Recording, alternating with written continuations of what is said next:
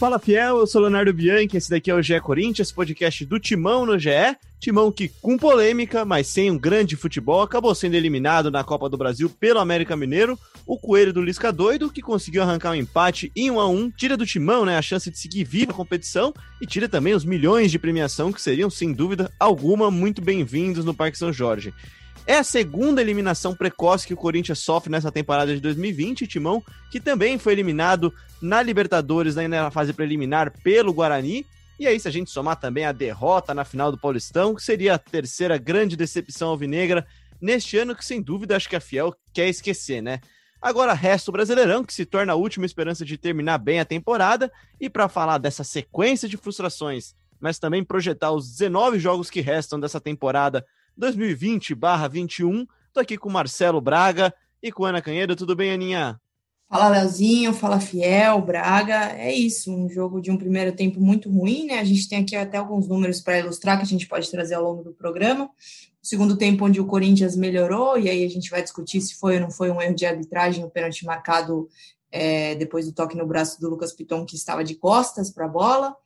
É, é, isso, um ano frustrante, né? Acho que é um pouco do que eu tive a chance de fazer análise hoje para o GE. Globo, a gente está gravando na quinta-feira, e é um pouco do que eu escrevi lá. Eu acho que esse elenco aí está colecionando algumas frustrações, né? Claro que a gente pode falar de inúmeros problemas que tem esse Corinthians, mas, Léo, acho que precisa ser levado em consideração que tem jogadores que poderiam estar rendendo muito mais do que estão e poderiam ter feito muito mais essa temporada do que fizeram até aqui. Você falou aí dos jogos que faltam para terminar essa temporada e terminar a temporada mesmo, né? Porque o ano, o ano já foi. O Campeonato Brasileiro só termina em fevereiro, então esse ano aí praticamente é, morto para o Corinthians, né? Tem que seguir no Brasileiro, tem que melhorar, subir na tabela, se manter aí longe do, da zona de rebaixamento e, e é isso.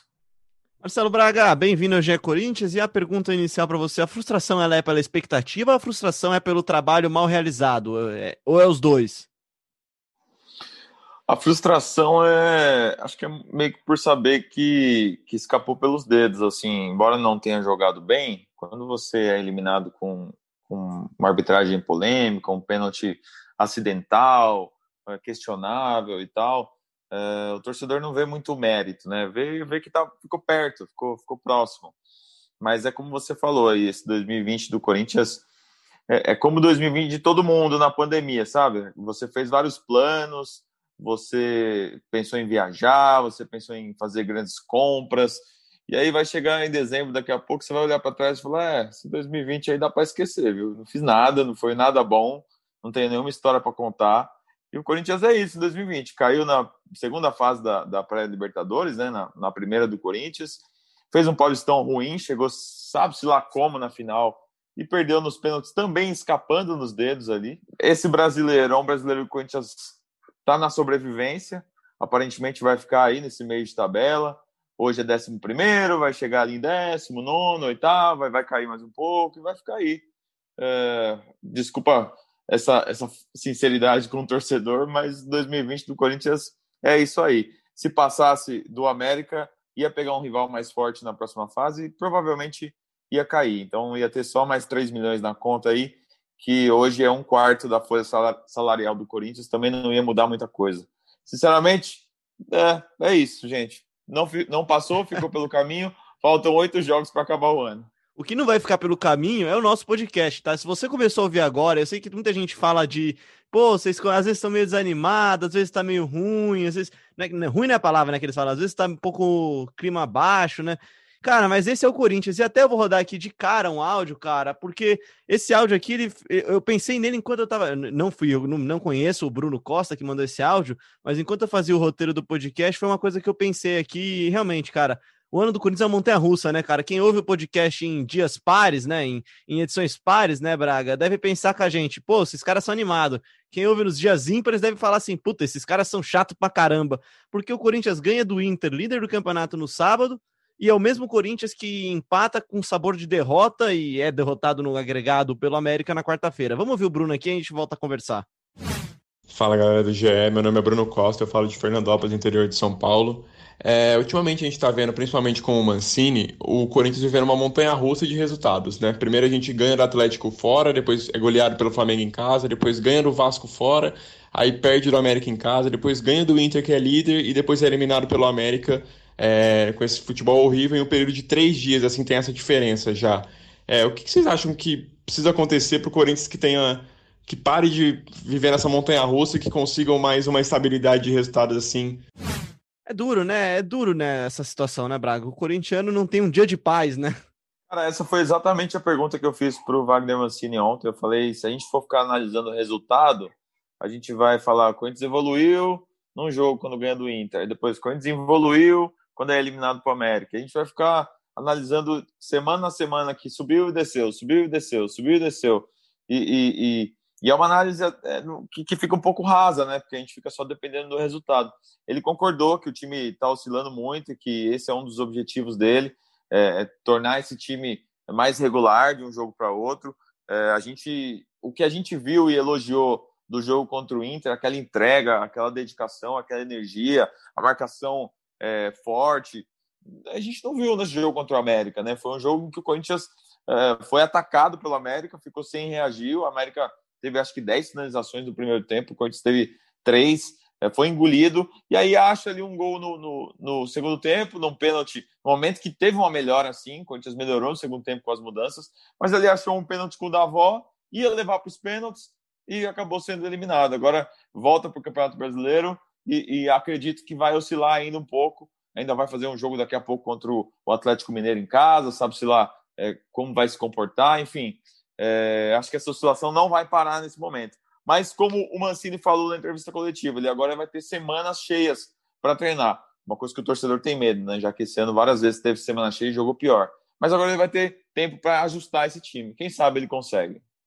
Ana, eu queria trazer você de novo para a conversa aqui com um trecho da sua própria análise, que também está lá no GE, para quem quiser procurar lá a análise da, da, do empate, né? Do empate com sabor de derrota mesmo, né? A derrota para o América Mineiro. E você fala que há uma frustração natural com o trabalho do Thiago Nunes, que os números jogam contra o interino Diego Coelho, e que você pode até questionar as, as atitudes, né, as decisões do Wagner Mancini na partida de, de quarta-feira contra o América. Mas é inegável mesmo que a decepção grande é com o elenco é por aí mesmo, né? É isso, Léo. É, é complicado até a gente falar, né? Mas eu acho que, que, que existe um grande problema aí de desempenho técnico também de alguns jogadores, né? Porque você pensa, se a gente voltar lá atrás em janeiro, quando a diretoria contratou o Luan, quem não, é, não foi ali, não se empolgou um pouquinho falando pela torcida do Corinthians? Quem não esperou que ele jogasse um pouquinho mais do que ele fez esse ano? É, o próprio Cantígio, nesse segundo semestre, ele teve, ele teve coronavírus, se recuperou e desde então é, não conseguiu retomar o bom futebol, né? Ontem, inclusive, até mostrei, coloquei uns números dele na análise, ele entrou bem, ele acertou 29 passes em apenas um tempo jogando, né? Mas ele estava no banco justamente porque ele vive um momento instável e ainda e hoje não dá para ele ser uma opção no time titular. Talvez depois desse jogo o Mancini passe a olhar para ele com mais carinho. Mas se ele estava no banco, é porque nos treinamentos e nas partidas que ele vinha jogando, ele não estava tão bem assim. O Luan ontem me chamou muita atenção a opção do Mancini quando o Casares se machuca, né? O Casares se machuca aos 32 minutos, era um jogador que vinha atuando ali pelo meio, né? Um cara de criatividade, o Matheus Vital estava aberto pela esquerda. E aí o Mancini, ao invés de optar pelo Luan, que era a opção natural ali para ter um articulador naquele setor, ele desloca o Matheus Vital para o meio, o Matheus Vital que vinha jogando mais ou menos bem ali pela esquerda, desloca para o meio e coloca o Everaldo. Assim, eu acho muito complicado é, a principal contratação do Corinthians no ano perder espaço para o Everaldo como opção no banco de reserva, sabe? Então, eu acho que passa, sim, é, muito por várias peças importantes desse elenco estarem o ano inteiro e com diferentes treinadores jogando muito abaixo do que elas poderiam é, estar jogando, Léo. E então, indo para o jogo, então, já que a gente já deu uma passada rápida nesse, nesse aspecto da temporada do Corinthians, né? Daqui a pouco a gente volta para ela para falar dos, dos, jogos que restam. É, Braga, é uma pergunta difícil, tá? Então eu vou perguntar para você, sim, você responde como você quiser. Que, que deu errado, então, nesse empate, nessa derrota na agregado, então, do Corinthians para América? A impressão que eu tive nos 180 minutos é que o Corinthians jogou pouquíssimos minutos que merecessem a vaga, tá? E aí eu coloquei até no Twitter, algumas pessoas discordaram, porque eu falei que só o pênalti marcado contra o Corinthians, que a gente também vai comentar daqui a pouquinho, não justifica a não classificação, tá sabe? Eu acho que é mais que isso. Para mim, o que deu errado é que o América é um time melhor do que o Corinthians. O Corinthians ainda não é um time, né? Corinthians é uma, uma ideia que está é, começando. Então, o Wagner Mancini chegou, A gente viu algumas boas apresentações. Uh, diante do Internacional foi a melhor, mas ganhou contra o Atlético Paranaense num chute do nada ali no final. Uh, contra o Vasco também, o Everaldo encontrou um gol que a bola desviou e tal. Uh, o Corinthians veio somando algumas, algumas boas, uh, alguns bons momentos, mas ainda não é um time formado. Já o time do América é um time formado. O Lisca faz um bom trabalho, é uma equipe que tem um, um ataque muito vertical. Eu lembro que no, no podcast pré-jogo a gente ponderou a possibilidade do América ficar esperando o Corinthians, né, deixar o Corinthians com a bola e contra-atacar. E não foi isso que a gente viu. O Henrique Fernandes até tinha falado: o, o América vai para cima do Corinthians e não vai se contentar com 1 a 0 E foi isso. O primeiro tempo do América foi bom porque é uma equipe organizada, é um time que sabe o que fazer com a bola. E o Corinthians está é, sofrendo. É, é, perdeu o Fábio Santos nesse jogo, é, jogou o Lucas Piton. O Fábio Santos é um cara que deu uma segurança muito boa contra o Inter. O Lucas Piton vem é, alternando bons e maus jogos. O Otero, é, embora seja um jogador ainda questionado, ele jogou bem também contra o Inter. Nesse jogo, Matheus Vital até fez uma outra jogada boa, mas não, não é, não, não encaixou. É, o Corinthians não é um time ainda e, e, passou quem, quem, quem está mais pronto. Acho que o Corinthians, se passasse, ia cair na próxima fase. Então, eu não consigo ver é, muita injustiça nessa eliminação, não, sabe? Pois é, eu também tô com você nessa, Braga. Eu tô com você. Eu sei que a torcida fica irritada e ficou irritada bastante com a, com a coisa da arbitragem, com um pênalti que, na minha opinião, é um absurdo e a gente começa a falar dele muito em breve aqui, mas não jogou melhor. O Corinthians não mereceu passar, né? Na, é, a gente cunhou alguns, alguns episódios atrás aqui a derrota merecida. Essa foi a desclassificação merecida. Não sei nem se o América mereceu tanto mais que o Corinthians, mas mereceu mais. É, eu acho que, que criou-se uma expectativa depois do jogo contra o Internacional, né? Quando o Corinthians faz o jogo que fez, o Inter não, não finalizou, enfim, conseguiu neutralizar o líder do Campeonato Brasileiro. Eu acho que cria-se uma expectativa natural, né? O trabalho do Wagner Mancini nesse começo não é ruim, é bom. Ele tem, o time está mais organizado, ele tem ideias, ele tem disposição, parece pelo menos ter disposição para mudar as coisas. Então, acho que criou-se uma expectativa por ser justamente depois desse jogo mas de fato eu concordo que assim é a situação muito complicada do Corinthians. Eu acho que acredito que com o Braga. Eu acredito que se tivesse passado teria problemas na fase seguinte, né? É difícil, claro que é difícil a gente fazer esse tipo de projeção, mas até quando o Corinthians começou a se aproximar ali da zona do rebaixamento do Campeonato Brasileiro, a gente sempre discutiu que a grande meta para essa temporada era se afastar dessa zona, era fazer um campeonato brasileiro digno. Até o Matheus Vital, inclusive, usou essa expressão ontem depois do jogo, disse que o objetivo do Corinthians agora é fazer um campeonato brasileiro digno. E tá aí, o Mancini vai ter tempo para trabalhar, tem até fevereiro para que, quem sabe, não belisque uma vaga na Libertadores, não comece a embalar, enfim. Um ano frustrante, é natural, a torcida está chateada, acho que tem que estar tá mesmo, até porque o ano passado também já não foi bom mesmo com o título paulista. Então, assim, acho que agora, quem sabe o Mancini não consiga é, organizar esse, esse time aí com as peças que ele tem. A gente até pode discutir isso aqui, Léo. O elenco do Corinthians não é ruim, não. Esse time titular pode jogar muito mais do que está jogando. Vamos, vamos discutir acho agora, ser... então, Ana. Vai eu lá. acho que se a gente pegar o. Não, acho que se a gente pegar o time titular do Corinthians, agora está chegando o Gemerson para a defesa, deve aí se firmar quando. Claro que está sem ritmo de jogo, mas quando tiver ritmo de jogo, deve ser naturalmente é, titular da posição. Eu acho que esse time do Corinthians, não sei se vocês concordam, mas não é ruim. Eu acho que se Eu se acho o ataque muito fraco. Eu acho que se o Mancini. É, tem. Realmente, tem uma, tem uma lacuna ali no ataque. Acho que, acho que as opções de ataque, você tem ali o, o Gustavo Mosquito, uh, o Léo Natel, o Everaldo, são jogadores de mesmo nível e um nível que não é muito elevado. Um nível baixo. Mas é... você tem o Jô, que é um bom jogador. Está lesionado, faz cinco jogos que não joga. Você tem o Jô, você tem o Bozelli em reta final de contrato. Eu acho um jogador útil, mas vai embora e sabe-se lá se eles vão antecipar essa saída ou não. Você tem o Davó, que com todo respeito, o Davó fez um gol é, contra o Inter e, e, não, não teve uma grande atuação contra o Inter. Ele errou muita coisa, mas ele fez o gol, foi, foi o herói e tal. E nesse jogo ele praticamente não tocou na bola, né? É... é no primeiro tempo, inclusive, foram cinco passes só que ele deu. É, 45 minutos. Aí no começo do segundo tempo ele, ele, ele sofre o pênalti, enfim, dá uma cabeçada e sofre o pênalti depois. É, ele sofre o pênalti, foi, um foi até importante, mas é um jogador que também está começando sua história. Eu acho que o ataque ainda é muito. Não é, é, ele que resolve os problemas, né? É, então precisa ter um ataque mais forte para conseguir coisas maiores na, na competição. Deixa eu é, trazer aqui então eu... a participação, Ana, só você, antes de você completar, que um ouvinte mandou tá uma pergunta aqui que vai nessa linha do que o Braga falou. Vamos ver o que ele fala.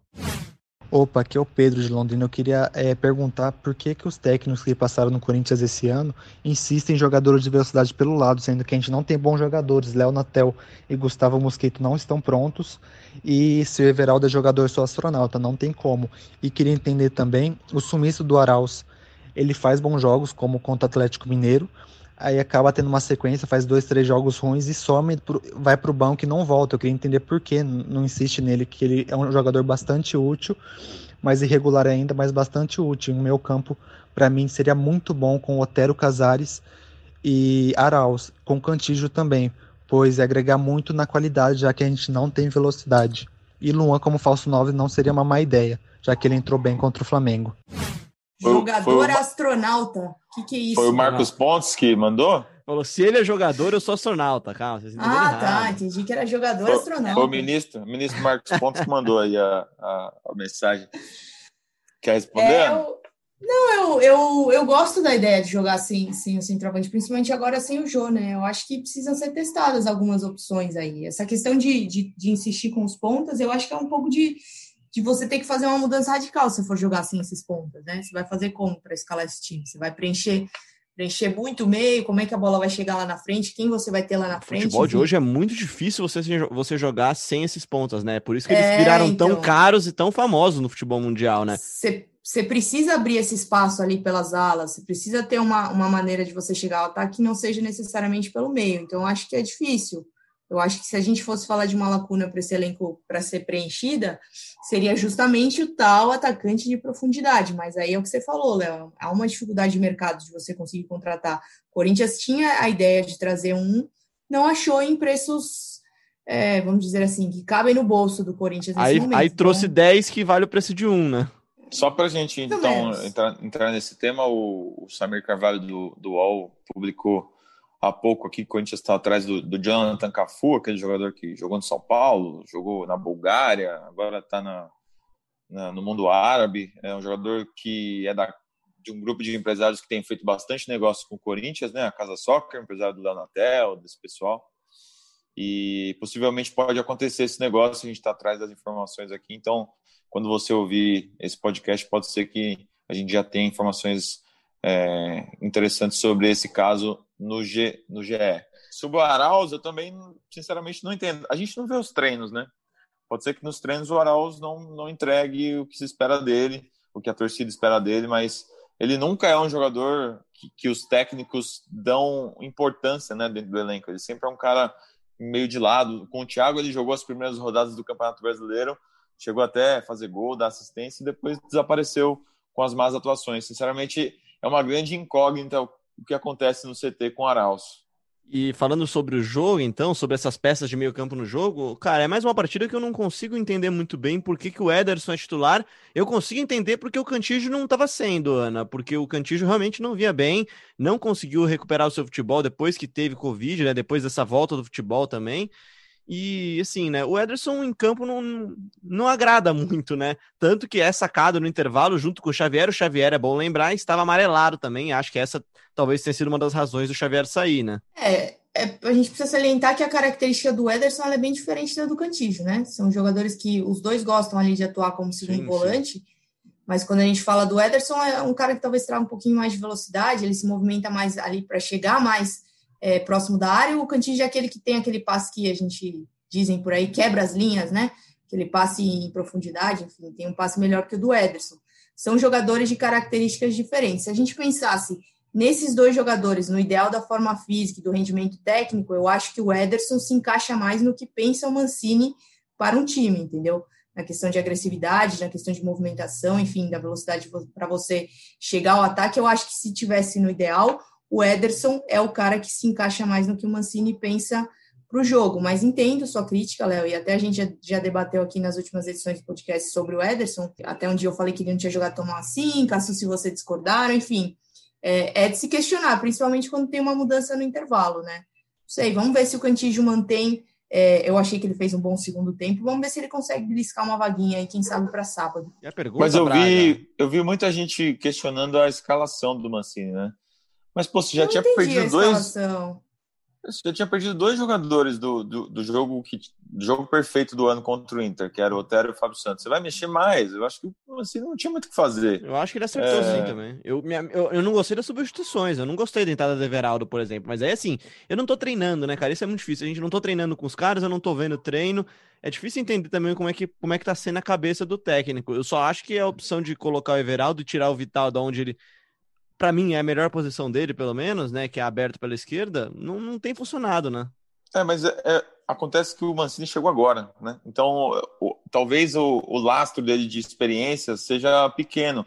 Vai ver no treino, o Vital por dentro funcionou e, é, e essa é experiência que marcou ele. Ah, vou fazer esse ajuste, já que o Luan não está entregando nada do que, eu, do, que eu, do que eu peço, não vou botar o Luan nesse momento do jogo, vou tentar o Luan mais para frente.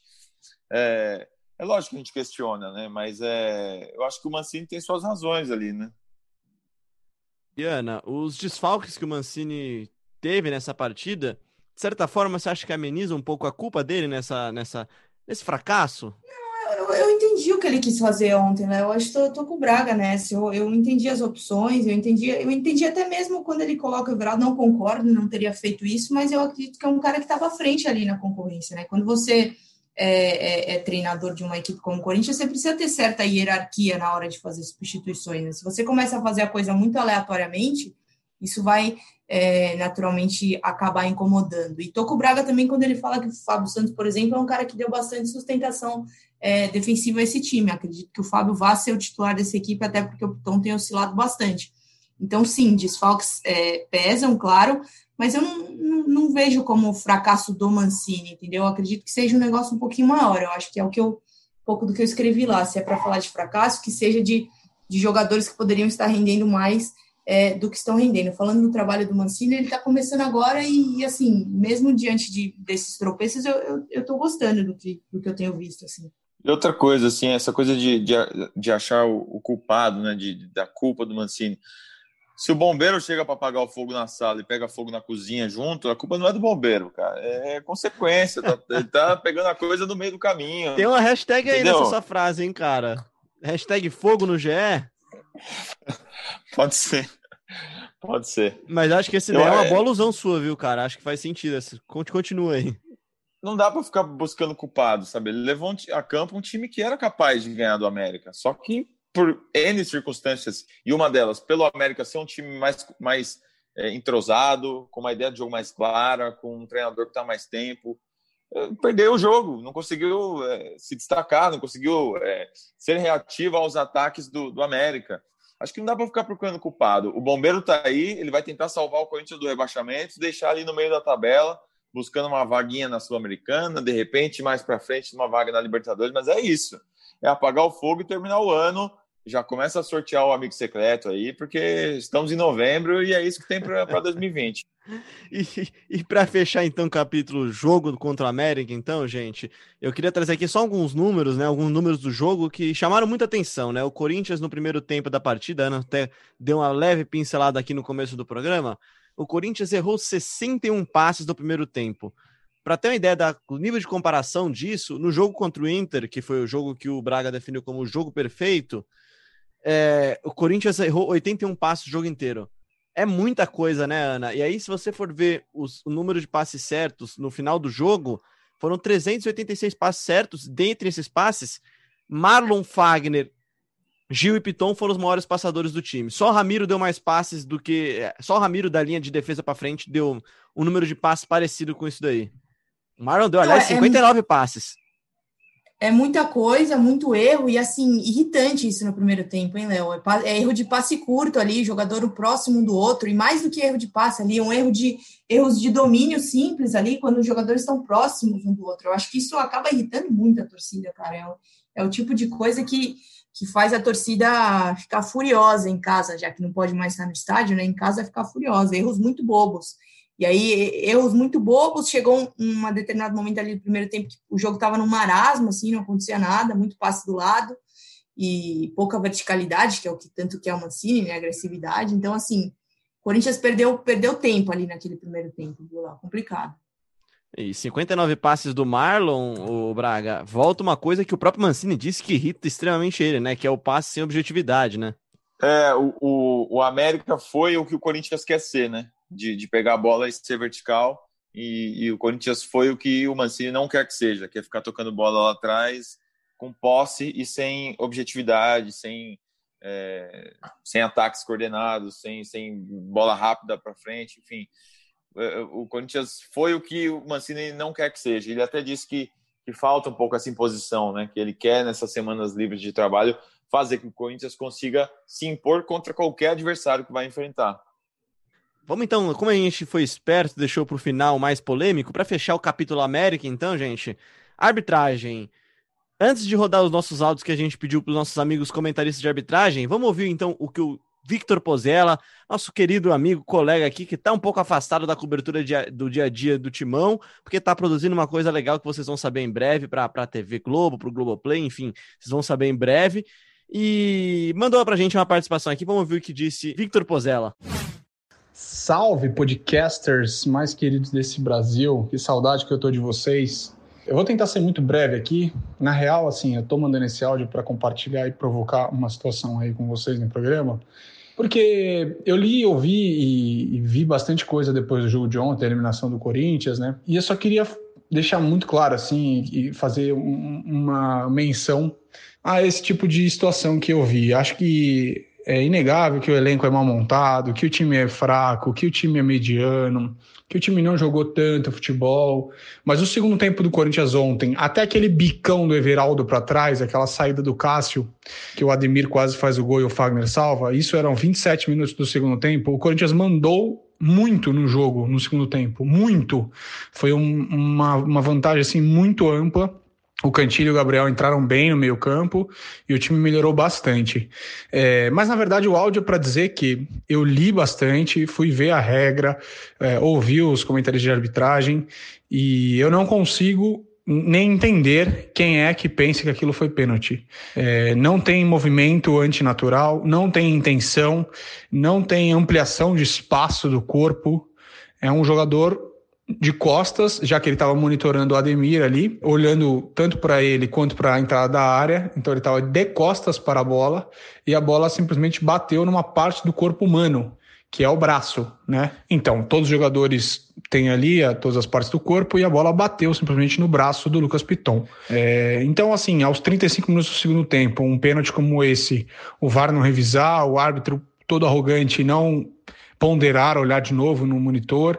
É, lamentavelmente, uma decisão bastante ruim da arbitragem. E aí não é porque é o Corinthians, não, tá? Assim, se fosse contra qualquer outro time, se fosse contra o América, eu ia achar tão patético quanto foi contra o Corinthians, tá? É uma situação deplorável. A gente vê o futebol brasileiro que muitos defendem o VAR. Eu acho lamentável o VAR, justamente por situações como essa, em que um time, não importa se jogou bem, se jogou mal, o time simplesmente estava ganhando o jogo por 1 a 0 estava levando a decisão para os pênaltis e o árbitro inventou um pênalti que eliminou o Corinthians da Copa do Brasil. Agora não adianta chorar, é bola para frente e o Cantilho tem que ser titular desse time. Um abraço, bom programa aí, amigos. Olha, eu só discordo quando ele fala que o Corinthians foi absurdamente melhor no segundo tempo, viu, Marcelo Braga? Mas eu também concordo que o pênalti marcado em cima do Piton, assim, não tem, não, não, existe como, cara. Nem jogar de braço. Se ele jogasse de braço amarrado, ele não ia conseguir não fazer aquele pênalti, acho. É, eu não gosto muito de ficar discutindo a arbitragem. A gente ainda até vai ter a participação do Salve Espínola, do PC Oliveira, que vão trazer uma, uma visão mais técnica, né? Eu acho que é, é uma regra que, que estraga o futebol, né? Porque bateu na mão, o cara de costas e ah, não teve intenção, quer dizer, intenção não teve. Teve o ângulo do braço, cara, ele não teve a menor é, é, vontade, a menor. Nem viu a bola. Ele nem viu a bola. E aí o Corinthians é eliminado por conta de um lance desse. Assim, é, é... eu entendo a revolta do torcedor, a tristeza do torcedor, mas acho que essa discussão da parte mais técnica eu deixo com os, os nossos amigos ex-árbitros acho que quem estava no VAR deveria ter feito o Wagner Nascimento olhar pelo menos uma segunda vez. Não sei se ele não quis, a gente não sabe porque não tem esses diálogos do VAR disponíveis, né? Mas quem sabe o Andrés consegue esses, esses áudios. Ele pediu na CBF, né, Ana? Sim, Andrés ficou bastante incomodado, né? Na noite depois do jogo, ele já tinha falado com a gente do GE, já tinha tratado o pênalti como uma vergonha. Depois ele voltou a se manifestar no Twitter hoje. Andrés que pretende ir na CBF, quer ouvir o áudio, quer ver o que aconteceu, e aí provavelmente vai ter uma conversa com o Gaciba, que é o chefe de habitagem da CBF, lá na sede da entidade no Rio de Janeiro. Então, o Corinthians, assim, bastante irritado com o que aconteceu em Belo Horizonte, vai atrás de de entender, de pressionar e de deixar claro para a CBF que não gostou. É, e é até bom dizer, a gente não vai ficar discutindo muito arbitragem aqui, porque isso não vai mudar absolutamente nada, né, Marcelo Braga? Porque o Corinthians não vai conseguir anular o resultado. E assim, né, claro que fica a sensação amarga. E até para explicar um pouquinho mais sobre isso daí, a gente procurou os nossos dois comentaristas, estava um no Premiere e um na TV Globo, na Central do Apito, o Salvo Espínola e o Paulo César Vasconcelos e o Paulo César Oliveira, que comentaram os jogos na Central do Apito. Vamos ouvir a opinião deles. O Salvo, na transmissão, defendeu que deveria sim ter sido marcado o pênalti. E ele, ó, presta atenção, ele até disse aqui no áudio dele que ele é minoria entre os árbitros, entre, entre as, os grupos de WhatsApp dos árbitros. Vamos ouvir o Salvo. Fala galera do GE Corinthians, que lance polêmico ontem o pênalti marcado no Lucas Piton. Bom, primeiro a gente tem que ver o histórico da regra do futebol. Em 2014 teve alteração da regra, tirando o intencional para o deliberado. E aí são várias circunstâncias que o árbitro tem que analisar. Se o movimento é natural, se o movimento é antinatural, se ampliou o volume. É, na minha interpretação, a bola viaja em uma distância muito longa e aí o jogador tem a oportunidade de evitar. O Lucas Piton vira de costas, querendo correr para a bola, e o movimento do braço direito dele, na minha interpretação, é um movimento um pouco aberto, ampliando o espaço e a bola bate em uma jogada de disputa. O jogador do América poderia ganhar a bola. Então, por isso que na minha interpretação é pênalti por essas circunstâncias. Eu sou minoria nos fóruns de arbitragem, a grande maioria dos instrutores, na central do apito, também do Grupo Globo, é, muitos colegas é, interpretam de forma diferente, que o movimento é natural e que o pênalti não deveria ter sido marcado. Importante é alterar essa regra da mão na bola, voltar como era antes, é, julgando a intenção. A UEFA, hoje, inclusive, remeteu para a FIFA um pedido de alteração da regra da mão, voltando como era antes. Eu sou a favor. Antes a regra era mais clara. Valeu, pessoal. Um abraço. Já vou emendar direto no PC então, porque o PC, na transmissão do Premier do Sport TV, discordou do salvo. O Corinthians reclamou bastante do pênalti marcado a favor do América. Vou começar a minha análise falando sobre a regra que vem mudando constantemente no decorrer dos últimos anos. Antigamente, o árbitro analisava apenas se o jogador tinha ou não a intenção de colocar a mão na bola. Atualmente, vários aspectos o árbitro deve considerar na hora de interpretar um lance. É infração quando o jogador toca com a mão na bola deliberadamente. Não foi o caso do Lucas Piton. É infração quando um jogador marca um gol ou cria uma oportunidade de gol após a bola bater no seu braço ou na sua mão ainda que acidentalmente. Não foi o caso. É considerado infração quando a mão ou braço do jogador estiver acima da linha do ombro. Também não foi o caso. O árbitro Wagner Magalhães considerou que o braço do Lucas Piton estava numa posição antinatural, ampliando o espaço do corpo. Eu respeito quem teve essa interpretação, mas discordo. Para mim, o braço dele estava numa posição natural e o movimento que ele fez foi normal de corrida. Na minha interpretação, não houve o pênalti. Se eu estivesse atuando como VAR, teria recomendado a revisão. Acho que é isso que mais incomodou o torcedor, né, Meu Braga? Deus, complicado, hein? Não, porque você vê, olha como é um lance polêmico. Então, por que não a revisão, né? Acho que é isso que incomoda o torcedor, Aninha, Braga, porque o Salvo, ele, ele diz, e acho que o argumento dele é bom, tá? Acho que o argumento realmente faz sentido. A bola viajou por muito tempo. Só que ao mesmo tempo, o PC vem com a regra e fala: cara, ele não teve a intenção, a bola não mudou nada, não tem como ele tirar aquele movimento, não tem, a não ser que ele jogue sem braço. É, o, o, o árbitro de vídeo ele analisa todos os lances do jogo, né? Ele tá ligado em, em, todos os lances polêmicos e tudo mais. Então, se ele não chamou o Wagner Nascimento, ele concordou com a marcação. Ele pode ter chamado e o Wagner falou: ó, oh, quem manda sou eu, eu vi pênalti, foi pênalti, é isso aí. Então, acho que falta um pouco de sensibilidade por ser um gol desse tamanho, um gol de eliminação, né? um gol tão importante, num jogo tão importante, num jogo decisivo, um momento decisivo do jogo.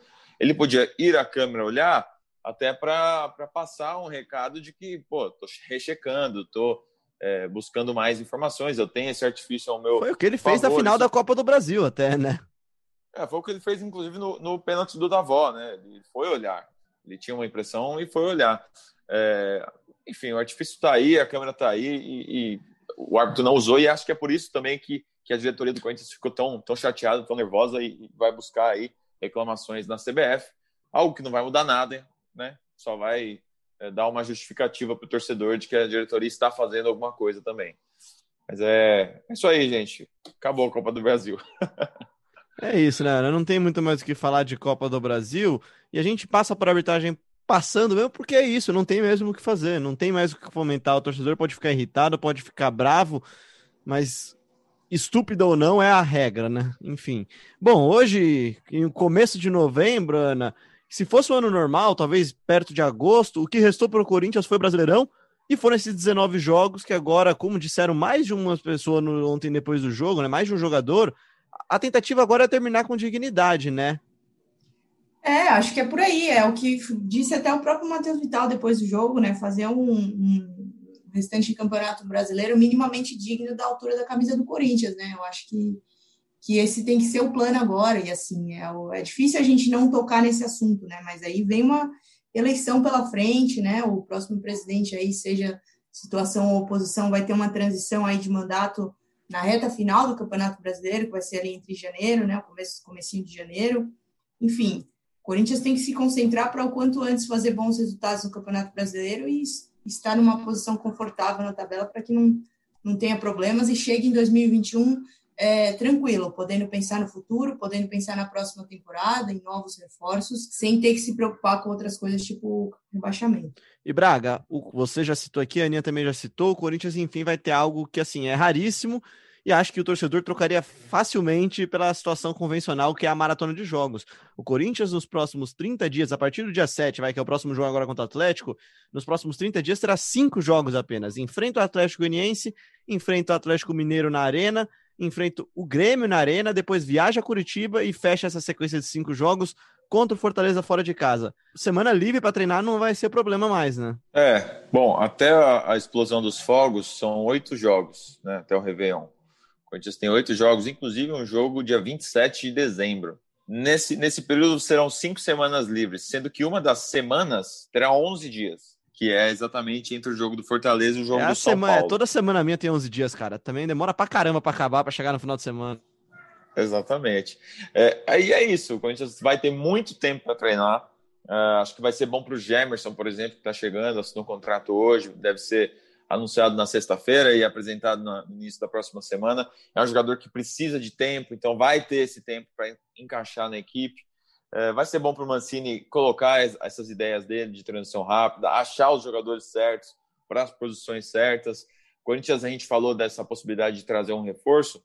É, a janela internacional fecha agora na semana que vem, dia 9. Então, o Corinthians tem poucos dias para concluir uma negociação, caso queira trazer um jogador de fora. Então, o elenco vai se ajustar nessa reta final. Para onde vai, o que vai brigar, eu acho que, que até, até agora mostrou que o campeonato do Corinthians é meio de tabela, é brigar para não cair. Pode ser que engate uma sequência de vitórias, algo que ainda não aconteceu nesse campeonato brasileiro, e aí a gente começa a olhar o Corinthians com outros olhos, eh, já que tem muita gente ali no pelotão que também tem tropeçado e não tem feito um campeonato tão regular. Lembrando que esse campeonato é atípico, né? um campeonato que só acaba lá em fevereiro, então muita coisa ainda vai ter pela frente. O Corinthians fez 24 pontos no primeiro turno, é, é, pouco. No ano de 2018, por exemplo, foi um ano que o Corinthians sofreu e, e brigou para não cair até as últimas rodadas, tinha feito 26 pontos no primeiro turno. Então o Corinthians precisa correr atrás dessa pontuação, melhorar a sua situação no campeonato, voltar a ganhar jogos em casa, como ganhou do Internacional, mostrou sua força contra o Inter. O Corinthians precisa fazer as lições de casa dentro de Itaquera. Então, vamos ver como é que vai ser essa reta final do Corinthians. Acho que o torcedor é, está receoso, não sabe o que vem pela frente, e a gente também está com muita expectativa do que vai acontecer uh, nesse restinho de 2020. Eu te perguntaria o que, que você esperaria para esse resto de campeonato, mas você já meio que respondeu. Então, antes de passar a pergunta para Ana, vamos ouvir aqui o que tem a dizer o Gustavo, a nossa última participação aqui no Fala Fiel do Gé Corinthians. Fala pessoal, tudo bem? Gustavo Saab, de São Paulo. É, com a queda na Copa do Brasil e tendo só o Brasileirão pela frente e disputando para ficar no meio de tabela, o que, que vocês esperam ainda do Corinthians esse ano e o que isso pode impactar na montagem do elenco, tanto de saídas quanto de aproveitamento de outros jogadores? Valeu! Ana, é com você então, e para encerrar já agradecendo demais a sua participação também aqui em mais um GE Corinthians, essa é a pergunta do momento mesmo, o que esperar e o que dá para se cobrar desse Corinthians nesses quatro meses, longos quatro meses que o Corinthians terá, com apenas 19 jogos e só o Brasileirão em vista? Dá para se cobrar que haja um padrão, Léo, um padrão técnico, um padrão tático, um padrão de atuação, de regularidade, que os jogadores passem a jogar regularmente bem. Eu acho que é isso, esse é o grande objetivo. O Mancini vai ter tempo para isso, vai ter que trabalhar com o que tem em mãos. O Corinthians já começa a pensar na próxima temporada. Gemerson, por exemplo, é uma contratação pensando em 2021. O Braga já citou que pode pintar aí um, um Jonathan Cafu. O Corinthians que vai ter que achar reforços para o ataque na próxima temporada. Alguns jogadores vão dar adeus. Sid Clay já deu adeus, né? Bozelli não deve renovar seu contrato, então também não deve permanecer em 2021. O Corinthians vai começar, sim, a pensar na próxima temporada, no decorrer das próximas semanas, mas eu acho que o que dá para a gente esperar, que a gente tem que, que esse elenco precisa ser cobrado é isso, né? Achar um padrão tem um padrão de atuação, que o Mancini consiga achar um time titular e que consiga pelo menos dar uma mínima sequência aí para esses jogadores e consiga fazer com que as ideias, boas ideias que ele tem na cabeça, elas comecem a ser praticadas não por um jogo, mas por uma sequência de jogos.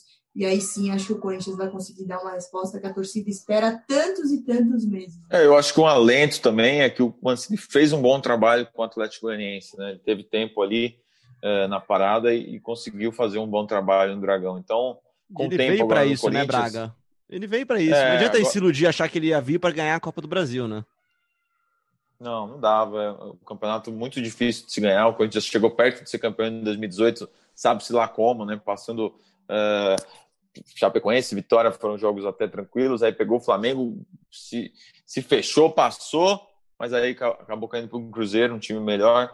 Também tem suas discussões de arbitragem até hoje, mas 2019 caiu cedo, 2020 é, cai cedo, e acho que, que o, o foco do Corinthians hoje é se reorganizar para começar uma nova história em 2021, com um novo presidente, é, com, com novas, novas chegadas aí a partir do, do primeiro semestre. Acho que esse 2020 é, é, é uma incógnita, mas eu acho que o Mancini pode fazer alguma coisa para deixar o Corinthians no meio de tabela para cima. Assim, esse time não, não, não vai cair. Acho que não vai cair. Não vai cair, não vai cair. Tô com você também e acho que o melhor, o melhor que o Corinthians poderia fazer é ter a humildade de dar, voltar alguns passinhos atrás e usar esse 2020, que é trágico para o mundo inteiro, para reorganizar sua casinha e tentar começar, como disse a Ana, o 2021, né? Pular sete ondinhas e na oitava ondinha que vier já já ter um pouquinho mais de estabilidade, né? Poder, poder caminhar com águas mais calmas, vai, Ana. É isso, Léo, é isso. Eu acho que o grande segredo aí é achar esse time titular, achar um padrão, jogar um pouquinho melhor e principalmente ter uma regularidade, né? Que o Corinthians não teve, a montanha russa que a gente citou. Joga um jogo bem, joga outro jogo mal, joga um jogo de um jeito, outro de outro. Eu acho que essa, essa regularidade é importante. É isso, o Corinthians que tem agora no final de semana, no sábado, o Atlético Goianiense fora de casa, depois recebe o Atlético Mineiro na Neoquímica Arena, recebe o Grêmio também na Neoquímica Arena, viaja a Curitiba para enfrentar o Curitiba e depois viaja também ao Ceará, né, a Fortaleza para enfrentar o Fortaleza e fecha essa maratoninha aqui, que não é bem uma maratona, né? Uma maratona espaçada pra caramba no dia 13 de dezembro contra o São Paulo em casa.